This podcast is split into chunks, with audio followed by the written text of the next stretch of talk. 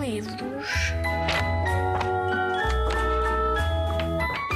Olá, sou o Leonardo, tenho 10 anos e vim aqui à Rádio Zig Zag para trazer o meu pai para apresentar o livro dele que é inspirado em mim. Foi inspirado em mim porque quando eu era pequeno balançava muito.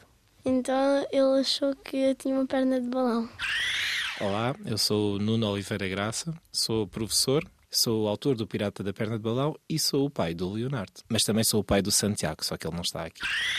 Sempre quis ser escritor, a partir dos 10 anos, quando na altura que lia muito e imaginava as minhas histórias, ficava a, a escrever as histórias na minha cabeça, sonhar acordado, a inspirar-me no, no Leonardo. Foi muito simples, não é? O meu primeiro filho, eh, quando somos pais pela primeira vez, Uh, só temos olhos para as nossas crianças e então era fácil observá-lo e imaginar uh, coisas. E no fundo é isso.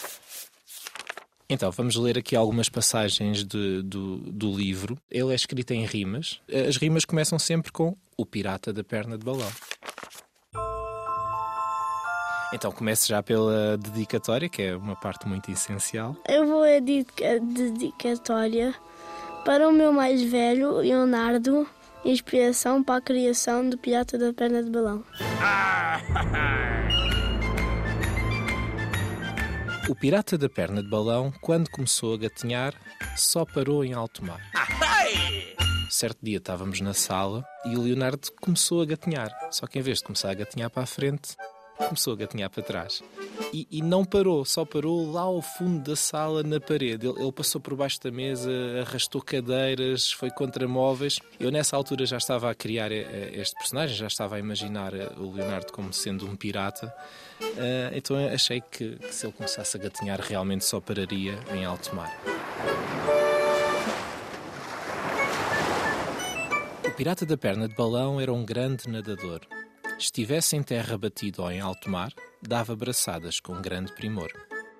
O pirata da perna de balão, quando se fazia ao mar, dizia ar, ar. Não bebia rum, mas nadava como um atum. O pirata da perna de balão sentia muita ansiedade. Nadava em suores frios, mas isso desapareceu com a idade. O pirata da perna de balão era sociável, pois então. A todos cumprimentava, mesmo enquanto nadava. Ah, acho que o próximo é um bocadinho inspirado em mim, porque eu é que, eu é que sonhava acordado. Então essa leio eu. O pirata da perna de balão sonhava muitas vezes acordado. Quando se apercebia, já o mar estava picado. O pirata da perna de balão, fosse de gal galeão, nau ou caravela, viajava sempre à janela. Ahoy! O pirata da perna de balão comandava uma grande frota, mas não batia a bota com a perdigota.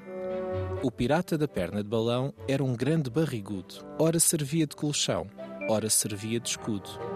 O pirata da perna de balão era um marinheiro de água doce. Como não tinha a barba ruiva, usava algodão doce. Agora vou, vou ler um verso e vocês podem escolher pirata da perna de balão certo dia avistou um náufrago. Em vez de lançar uma boia, tirou-lhe uma joia, jiboia, história. Eu acho que se calhar atirava uma, uma jiboia, sempre funciona como corda. Não, não podemos é atirar a parte da, da boca, porque senão isso aí causa estragos. Mas se for a cauda. O pirata da perna de balão muitas vezes atrasava-se para a refeição. Enquanto isso, imaginava que o leme era um gelatina trem-trem, leite creme, um M&M. Eu escolhi os três, quer dizer, gelatina trem-trem, talvez. Espero que tenham gostado com o livro que o meu pai escreveu, inspirado em mim. Eu sou Nuno Oliveira Graça, sou o autor do Pirata da Perna de Balão, editado pela Cordel de Prata. E sou o pai do Leonardo, mas também sou o pai do Santiago, só que ele não está aqui.